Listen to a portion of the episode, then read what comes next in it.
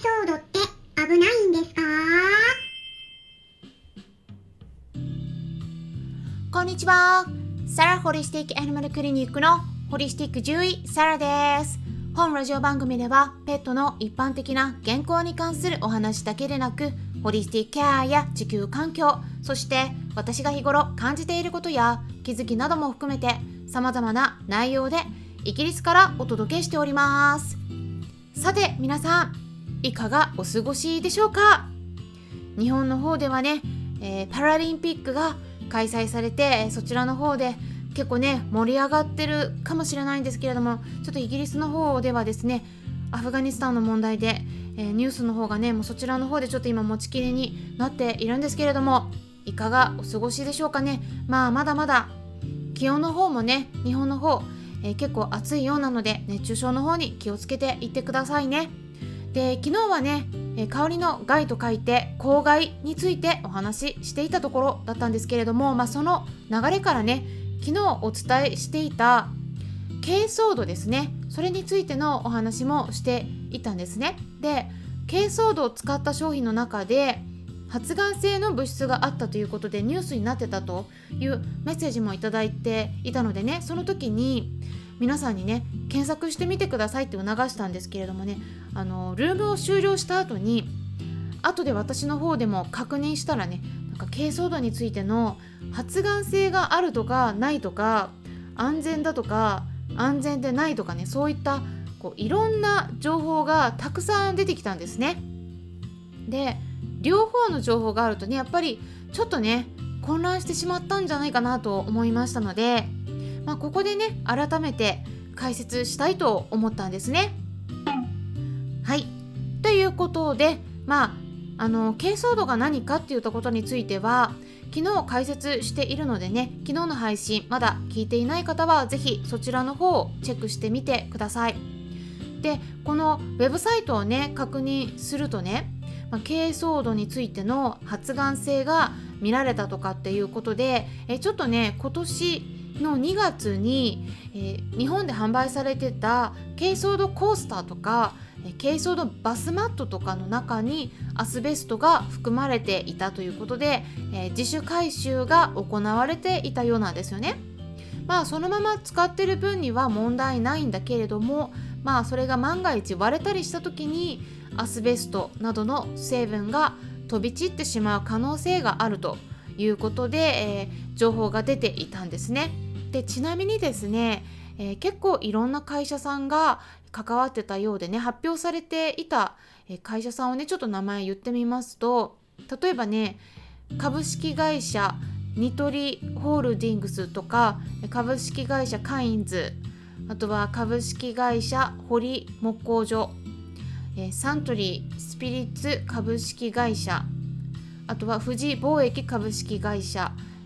エイベクト株式会社あとはアマゾンの出品者によるインターネット販売などがね、えー、もうこれは、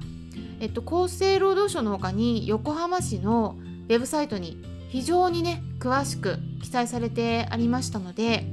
まあ、ウェブサイトのリンク先一応載せておきますから気になる方は是非チェックしてみてください。あのそういった商品をね今年に入って、まあ、今年じゃなくても去年からでもね、えー、ちょっと買われていたって言ったことがありましたら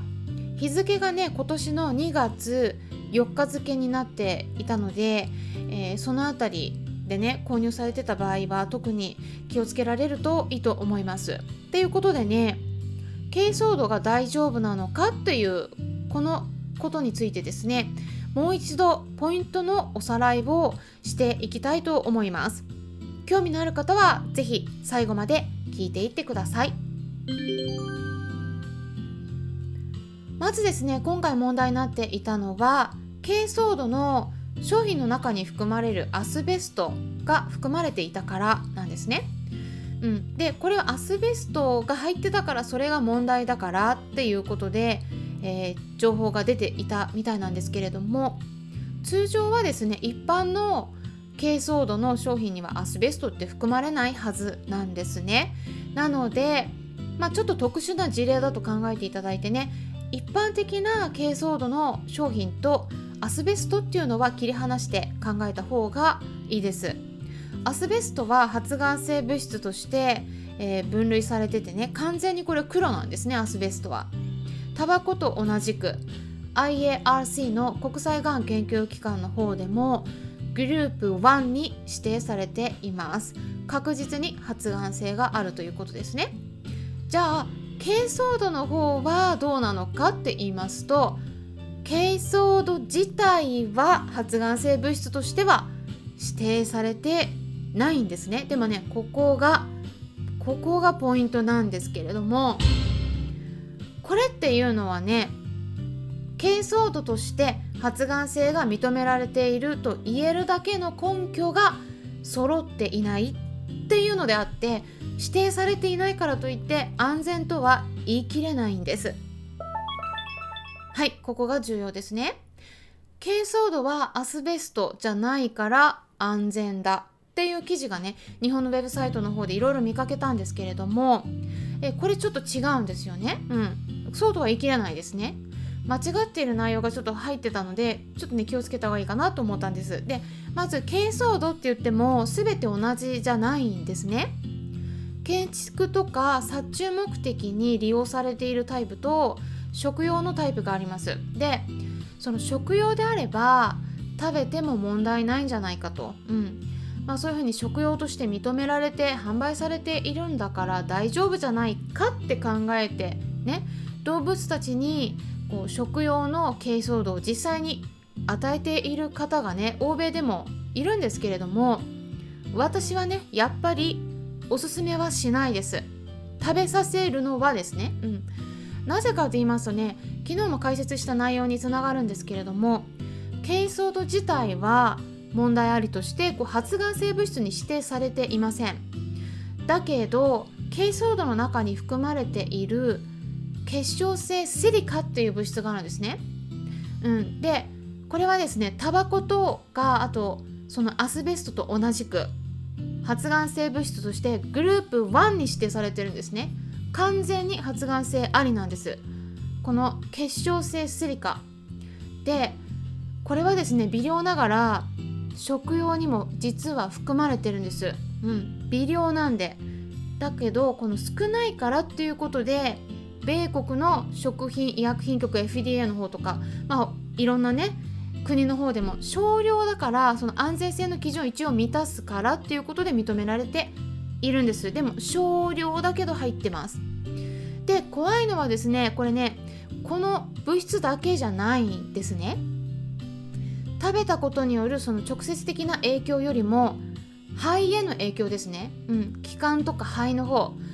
これはですね珪藻土を使った建築に長年関わってきた人たちの間でこの珪藻土の粉塵によって肺がんも怖いんですがこれだけではなくて珪肺症って言って珪藻土の珪という漢字肺炎の肺という漢字そして症状の症という漢字この3つを組み合わせて珪肺症っていうんですけれどもこれになるということでねこれ肺のダメージが起きて呼吸がうまくできなくなって苦しくなってしまうこの症状が出るっていうことが証明されているんです。これは軽肺症という職業病として知られているものなんですね。実はですね最近アメリカの方でも特に南の暖かい地域の方ではトコジラミって言っていわゆる南京虫っていうんですけどもそのトコジラミですね。これを殺す目的でこの珪藻土が何十年にもわたって使われてきたということで、まあ、改めて珪藻土による体への影響が大丈夫かっていうのは研究された論文も出てるんですけれどもどれもですねやっぱり吸い込んだ粒子とか肺とかがその気管の奥の方にそれが詰まって肺がんとかやっぱりですね軽肺症って呼ばれるその呼吸が苦しくなっちゃう症状との関連があるということが証明されています。なので食用の珪藻土ってね飲みダニの駆除とかにもまあ実際に使えます、うん、で実際に私も家周りの虫とかその飲み対策に使ってはいるんですけれども私ね使う時必ず N95 マスクつけるんですね。で食用の珪藻土を使うにしても大体ですねパッケージにもこの粉は吸い込まないようにしてくださいって注意書きが記載されてるんですね。ただ私たち人間であればマスクで肺に入らないように注意できますけれどもワンちゃん猫ちゃんは自分で気をつけることができないからそのまま吸い込んじゃったりするんですね。あとですね結局この肺だけじゃなくて鼻とか喉とかを痛めたりあとは実際に目が赤くなっちゃったりすることがあると報告されていますなのでその発がん物質だけにこうフォーカスするんじゃなくてねその細かい粒子がこの気管とか肺に入ることで出口がないんですね入っちゃったら。でそれがその後炎症の引き金になるということでやっぱりですねその影響っていうのを考慮された方がいいかなって思うんですね。で他にもちょっとデメリットがあってあのこれは昨日の配信でもお伝えしたのでここでは省略するんですけれどもメリットとデメリットを考えてね、えー、もちろんメリットがあったとしてもそのデメリットの心配の方がちょやっぱりちょっと大きいのでね私は食べさせるのはちょっと今のところおすすめしてないです。うん、でも食べさせなくてもその他の使い方がねできるっていうことで、まあ、それはねいいかなと思うんですね。ただやっぱりですねあの一般の飼い主さんはそういうのあんまり調べないからやっぱりですねちょっと実際に飲ませちゃってる人がいます。ただこれはね私はおすすめしないです。うん。ちょっとねやっぱり珪藻土については複雑なんだっていう風にね理解してもらえたらなと思います。え飲ませた場合の体への影響っていうのはねちょっと